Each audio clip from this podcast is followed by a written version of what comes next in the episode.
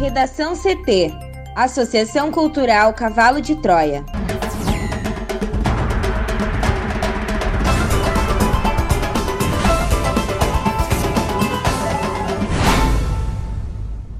Agora, no Redação CT. Sebastião Melo, do MDB, é eleito prefeito de Porto Alegre. A abstenção supera a votação de candidato derrotado em quatro das cinco eleições no segundo turno no Rio Grande do Sul. INSS prorroga suspensão de bloqueio e prova de vida só volta em 2021. Empregadores têm até hoje para quitar a primeira parcela do 13º salário.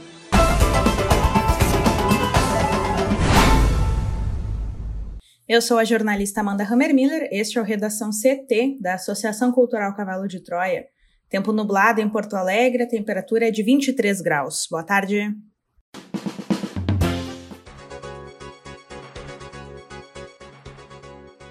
O tempo segue instável no Rio Grande do Sul nesta segunda-feira. Toda a metade norte, a fronteira oeste e o litoral norte devem registrar pancadas de chuva. Somente no sul é que o tempo deve voltar a ficar firme. O calor dá uma trégua, mas a sensação de abafamento persiste. Na capital, a máxima deve chegar aos 25 graus. A previsão do tempo completa daqui a pouco. Sebastião Melo, do MDB, é eleito prefeito de Porto Alegre. A repórter Juliana Preto tem mais informações. Sebastião Melo, do MDB, foi eleito prefeito de Porto Alegre pelos próximos quatro anos.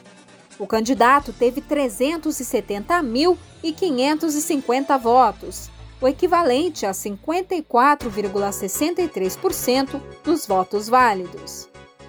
O resultado foi confirmado por volta das 18 horas e 50 minutos, quando o candidato foi declarado matematicamente eleito após 97,79% das urnas serem apuradas. Já Manuela Dávila, do PCdoB, obteve 307.745 votos, o equivalente a 45,37% dos votos válidos. Em um pronunciamento após o resultado, ela desejou sorte ao prefeito eleito. Melo venceu a eleição em nove das dez zonas eleitorais da capital, Manuela venceu em apenas uma, que inclui bairros da zona leste de Porto Alegre, como Lomba do Pinheiro, Partenon, Agronomia, São José e Morro Santana. A capital, que é o maior colégio eleitoral do estado, com mais de 1 milhão e 82 mil eleitores, começou a corrida eleitoral com 13 candidatos. Porém, José Fortunati, do PTB, renunciou à candidatura e apoiou Sebastião Melo. No primeiro turno, segundo dados do Tribunal Superior Eleitoral, Melo teve 200.280 votos, ante 187.262 de Manuela. A soma de abstenções, nulos e brancos no segundo turno chegou a um total de 404.431 e superou até mesmo a votação do prefeito eleito. A abstenção ficou em segundo lugar em quatro das cinco eleições no segundo turno do Rio Grande do Sul. Somente em Caxias do Sul, o candidato que perdeu, Pepe Vargas, teve número de votantes maior do que os que deixaram de votar neste domingo. Em Porto Alegre, 354.692 eleitores se abstiveram, resultando em um índice de 32,76%. É um pouco menos do que o percentual registrado no primeiro turno, de 33,08%, quando a cidade foi a capital brasileira com o maior número de ausência nas urnas. E mais do que a média nacional divulgada após o fim da apuração pelo Tribunal Superior Eleitoral, de 29,43%. As abstenções superaram o resultado da candidata Manuela Dávila, do PCdoB, que recebeu 307.745 votos, o que significa 45,37% dos votos válidos. O eleito Sebastião Melo, do MDB, obteve 370.550 votos, 54,63% dos votos válidos. No total, 728.034 pessoas compareceram às urnas na capital no domingo, os votos válidos representam a grande maioria, 93,17%. Quase 21 mil votaram em branco e pouco mais de 28,8 mil votaram nulo. Em segundo lugar ficou a abstenção de Canoas, 72.649 eleitores se ausentaram. A votação obtida por Luiz Carlos Busato, do PTB, foi de 53.616 votos. O eleito Jairo Jorge, do PSD, foi escolhido por 82.137 votos, o equivalente a 53,06% dos votos válidos. Foram 154.786 votos válidos, 6.602 brancos e 9.928 nulos. Com 31,34%, Santa Maria teve a terceira maior abstenção no segundo turno no Rio Grande do Sul. São 64.016 pessoas que não foram às urnas. Sérgio Sequim, do PP, segundo colocado, recebeu 53.616 votos. O vencedor, Jorge Pozobon, do PSDB, foi eleito com mais de 72 mil votos.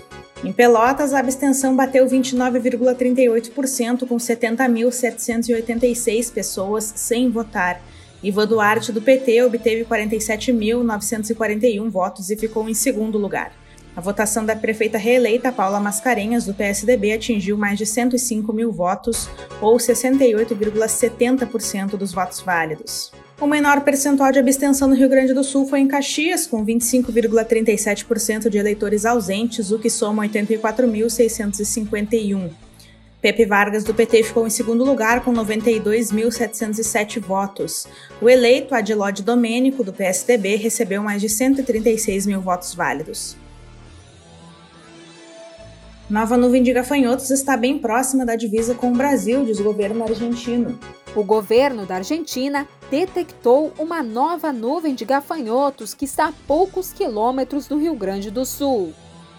Na última sexta-feira, o Serviço Nacional de Saúde e Qualidade Agroalimentar relatou a presença do grupo de insetos nas cidades de Campo Vieira e Itacaroaré, na província de Missiones, que faz a divisa com as cidades brasileiras de Rincão Vermelho e Porto Xavier. Técnicos do país vizinho dizem que esse gafanhoto não é do mesmo tipo do que chegou a se aproximar do Brasil em agosto. Essa espécie, conhecida como tucura, não costuma se locomover a grandes distâncias, o que pode evitar a entrada dela em território brasileiro. Até o momento, esses insetos foram observados em lavouras de erva mate em três fazendas no município de Campo Vieira e em uma em Itacaroaré. Profissionais dos dois países estão monitorando o deslocamento dos insetos e pedem para que os agricultores das duas regiões avisem as autoridades. Desde o começo do ano, o governo do país vizinho monitora as nuvens de gafanhotos.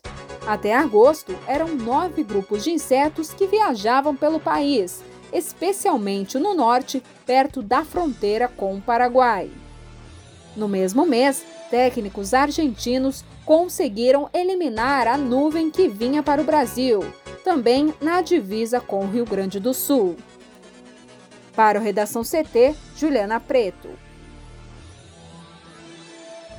INSS prorroga suspensão de bloqueio e prova de vida sua volta em 2021. Juliana. O governo federal prorrogou por mais dois meses a interrupção do bloqueio dos créditos de benefícios previdenciários e a prova de vida dos beneficiários residentes no Brasil ou no exterior só retorna em 2021. A portaria do Instituto Nacional do Seguro Social, com a decisão, está publicada no Diário Oficial da União desta segunda-feira. Segundo a portaria, a interrupção não prejudica a rotina e obrigações contratuais estabelecidas entre o INSS e a rede bancária pagadora de benefícios, devendo a comprovação de vida junto à rede bancária ser realizada normalmente. Também nesta segunda, a Secretaria de Gestão e Desempenho de Pessoal publicou instrução normativa no Diário Oficial estabelecendo orientações sobre o processo de recadastramento de aposentados, pensionistas e anistiados políticos civis, onde fica suspensa a exigência do recadastramento anual até 31 de janeiro de 2021. Segundo a norma, a suspensão não afeta o recebimento dos proventos ou pensões pelos beneficiários. A norte-americana Moderna anunciou nesta segunda-feira que a análise primária de sua vacina contra a Covid-19 apontou eficácia de 94,1%. A farmacêutica informou também em comunicado que pretende ingressar ainda hoje com pedido de uso emergencial do imunizante nos Estados Unidos. Os resultados ainda não foram publicados em revista científica. Conforme os dados apresentados, a fase 3 do estudo envolveu 30 mil voluntários. Desse total, houve registro de 196 casos positivos da doença, sendo 30 graves. A partir daí, os pesquisadores concluíram o percentual da eficácia e também o percentual de eficácia contra casos severos de Covid-19, que chegou a 100%. A partir desses dados, então, a Moderna confirmou que pretende solicitar ainda nesta segunda-feira o uso emergencial do imunizante para o órgão americano similar à Agência Nacional da Vigilância Sanitária e a aprovação condicional da European Medicines Agency. O imunizante da Moderna usa uma tecnologia inédita no mundo, assim como a da Pfizer. Esse modelo não usa produtos biológicos, apenas sintéticos, e tem possibilidade de produção em maior escala. Em contrapartida, por se tratarem de material genético, exigem temperaturas muito baixas para se manter, dificultando sua implementação em programas de saúde de países como o Brasil. O imunizante da Moderna, no entanto, larga na frente da Pfizer. Pode ficar por até um mês refrigerado. Na semana passada, a Pfizer também informou que ingressou com pedidos de aprovação em várias agências regulatórias.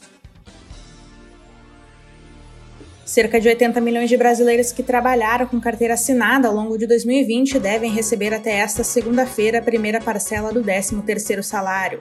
A empresa que não cumprir com o pagamento pode ser penalizada com multa administrativa no valor de R$ 170,16 por funcionário. Nesta etapa, os profissionais recebem um montante superior ao que será depositado até o dia 20 de dezembro, já que o pagamento representa apenas um adiantamento.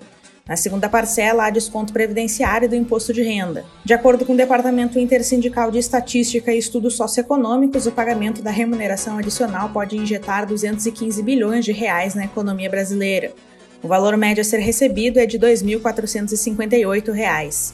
Entre os beneficiários com a remuneração adicional, 48 milhões pertencem ao mercado formal, o que representa 60%. Instituída pela Lei 4.749 de 1965, a gratificação natalina beneficia todos os profissionais que atuam com carteira assinada, incluindo funcionários domésticos, urbanos e rurais. O valor do 13º corresponde ao salário recebido pelo empregado multiplicado pelo número de meses trabalhados durante o ano. Se houver mudança de remuneração ao longo de 2020, o cálculo deve ser feito com base no salário de dezembro. Aposentados e pensionistas do INSS já tiveram as duas parcelas da remuneração extra antecipada entre os meses de maio e abril, a medida foi tomada pelo governo federal para enfrentar a crise causada pela pandemia do novo coronavírus. Os trabalhadores que tiveram redução na jornada de trabalho e no salário por causa da pandemia devem receber o 13º salário com base no salário integral conforme determinação do Ministério da Economia. Já para aqueles que tiveram contratos suspensos, períodos de suspensão não devem ser computados como tempo de serviço e para cálculo do 13º salário das férias. A exceção vale para os casos em que os empregados prestaram serviço por mais de 15 dias no mês. No Redação CT, agora a previsão do tempo com Juliana Preto. O tempo segue instável no Rio Grande do Sul nesta segunda-feira. A madrugada foi quente e abafada, com o termômetro marcando 22,5 graus em Porto Alegre e em Alegrete, na fronteira oeste. Na serra, onde costuma ser mais frio, a temperatura foi amena. Canela marcava 16 graus por volta das 3 horas da manhã. Segundo a SOMAR Meteorologia, o dia será de chuva em grande parte do estado. Serão pancadas entre moderadas e fortes que atingem toda a metade norte, a fronteira oeste e o litoral norte. Somente no sul é que o tempo volta a ficar firme. O calor dá uma trégua, mas a sensação de abafamento persiste. A máxima deve ocorrer em Uruguaiana, que pode chegar a 27 graus, e aqui na capital a máxima será de 25. Redação CT, apresentação Amanda Hammermiller, colaboração Juliana Preto. Uma produção da Associação Cultural Cavalo de Troia com o apoio da Fundação Lauro Campos e Marielle Franco. Próxima edição amanhã, a uma hora. Boa tarde.